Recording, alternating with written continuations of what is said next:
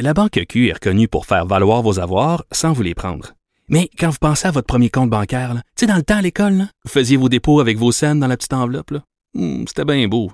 Mais avec le temps, à ce compte-là vous a coûté des milliers de dollars en frais, puis vous ne faites pas une scène d'intérêt. Avec la Banque Q, vous obtenez des intérêts élevés et aucun frais sur vos services bancaires courants. Autrement dit, ça fait pas mal plus de scènes dans votre enveloppe, ça. Banque Q. Faites valoir vos avoirs. Visitez banqueq.ca pour en savoir plus.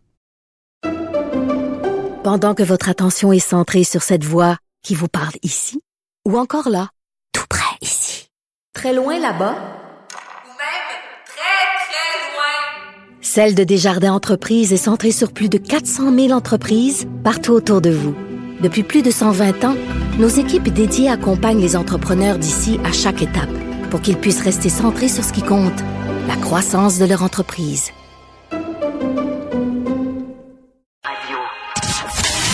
Si l'actualité était un vase brisé,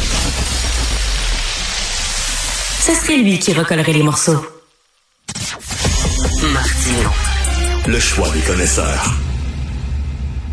Alors, euh, est-ce que le dépôt du rapport des hauts fonctionnaires concernant euh, l'histoire de l'ingérence chinoise dans notre processus démocratique, est-ce que ce, le dépôt de ce rapport-là rend la tenue d'une commission d'enquête publique caduque et obsolète? Nous allons parler avec M. Yves-François Blanchet, chef du Bloc québécois. Bonjour, M. Blanchet.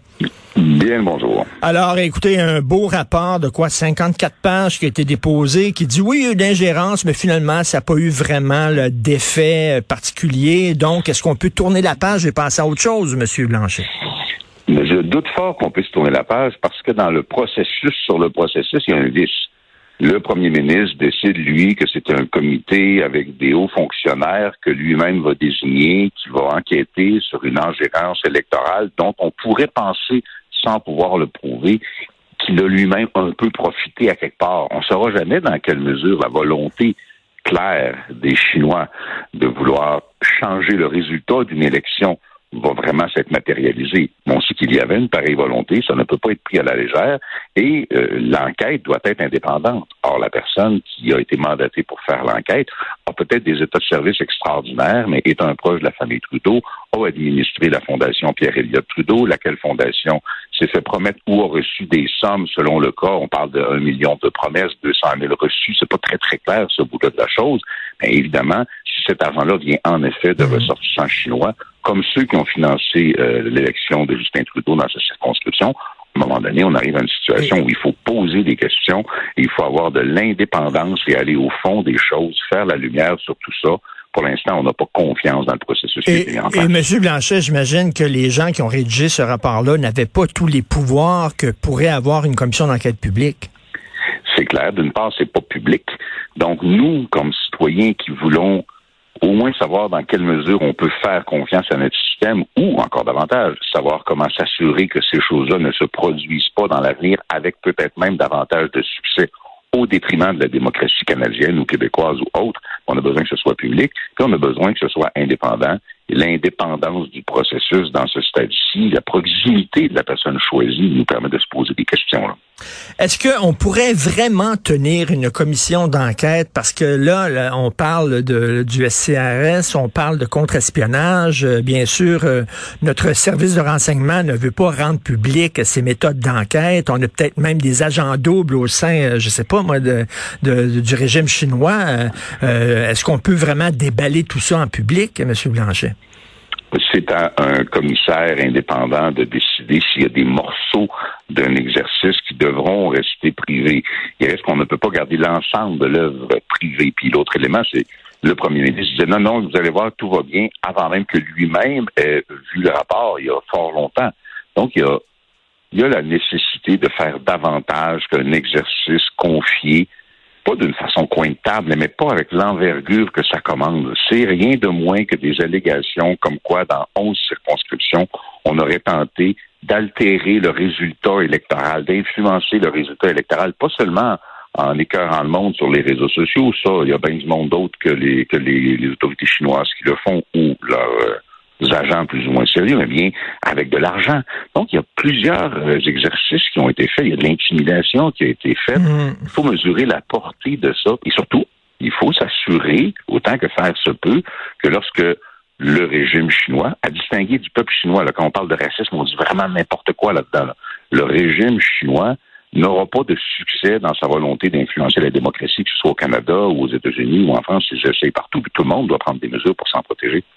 Euh, écoutez, que le SCRS se tourne vers les médias pour que cette histoire-là sorte, j'imagine que c'est assez exceptionnel parce, parce que c'est pas c'est pas dans la façon de faire des choses du service de renseignement de commencer à déballer euh, leur euh, à vider leur sac à des médias, à des journalistes. Ça veut dire que vraiment la porte était fermée. Les sentaient que la porte était fermée au fédéral. Bon, les, les agents de renseignement pas discrets à part dans James Bond, ça existe pas vraiment.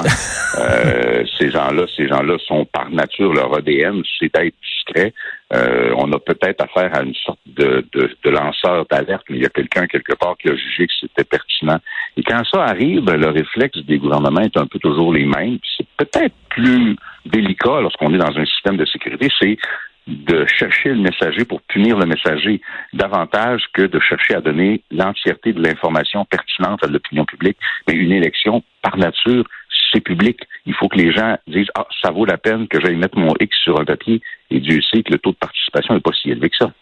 Euh, Monsieur Singh du NPD est euh, en faveur d'une commission d'enquête sur l'ingérence chinoise. Il en fait même une question de principe. Euh, si jamais, si jamais Monsieur Trudeau en faisait une question de confiance aux communes, est-ce que vous voteriez contre Est-ce que vous feriez tomber, vous seriez prêt à faire tomber le gouvernement là-dessus?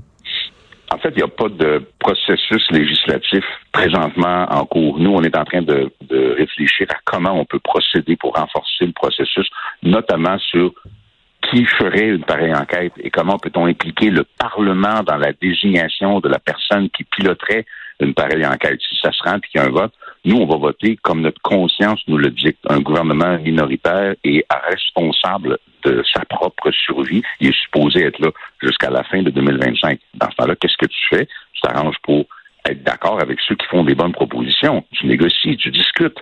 Si le premier ministre dit je suis d'accord pour qu'il y ait une enquête, puis on va s'entendre sur qui va piloter l'enquête, il n'y aura pas de risque à son gouvernement dans tous les scénarios. Et je pense que c'est la chose qu'il devrait faire parce que pour l'instant, il a l'air tellement de prendre ça à la légère que plutôt que de donner confiance dans les institutions, il réduit la confiance dans les institutions. Et ça, c'est pas digne d'un chef d'État. Écoutez, les, scandales, les questions d'éthique ne cessent de s'accumuler. Euh, la mécanisée, euh, le, dysfonctionnement aussi euh, dans, dans, pour ce qui est des passeports, bon, tout ça. Euh, pourtant, il reste encore fort. Il est comme hyper téflon, Justin Trudeau. On dirait que les gens ont tellement peur de M. Poilièvre qu'ils disent, ben, on va se boucher le nez, on va fermer les yeux, puis même si on a des gros problèmes avec Justin, on va voter pour lui. Vous avez vu les chiffres, même au Québec, il est fort. Euh, il est relativement fort, puis au Québec, M. Trudeau est plus fort qu'il l'est ailleurs. M. Poilievre est très faible au Québec, mais la dynamique québécoise est très différente. C'est qu'à égalité au Québec, il y a le Bloc québécois puis les libéraux, et ça, ben, il n'y a pas vraiment de transfert de vote d'un à l'autre. Dans le Canada comme tel, il y a deux partis majeurs, c'est juste les conservateurs puis les libéraux. T'es pogné avec un ou avec l'autre. Tandis qu'au Québec, on peut avoir la balance du pouvoir dans un gouvernement minoritaire. C'est ce que les Québécois ont choisi et obtenu dans les deux dernières élections. Mais, le, meilleur allié pour Justin Trudeau, c'est Pierre Poilievre. C'est que les gens le perçoivent tellement à droite euh, qu'ils sont prêts à voter Trudeau. Donc lui, il doit, il doit les libéraux, au Canada, les libéraux euh, haïssent les conservateurs, puis les conservateurs haïssent les libéraux. On passe pas facilement de l'un à l'autre.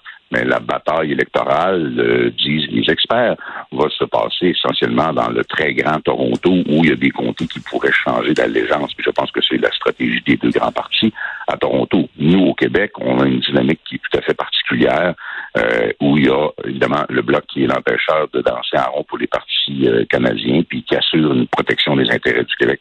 En tout cas, une chose est sûre, il voudrait bien euh, balayer ça sous le tapis, mais je pense qu'il ne pourra pas. C'est en train d'y exploser en pleine face. Ben, il y a une accumulation euh, qui euh, commence à faire très, très mal paraître les libéraux.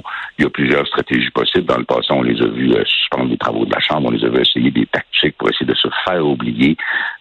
voyons voir comment ils aborderont ça cette fois-ci. Il y a quand même un budget qui s'en vient, il y a quand même des enjeux auxquels il faut faire face. Le gouvernement ne peut pas arrêter de gouverner. Merci beaucoup, M. Yves-François Blanchet, chef du Bloc québécois. Merci. Bonne journée. Un plaisir.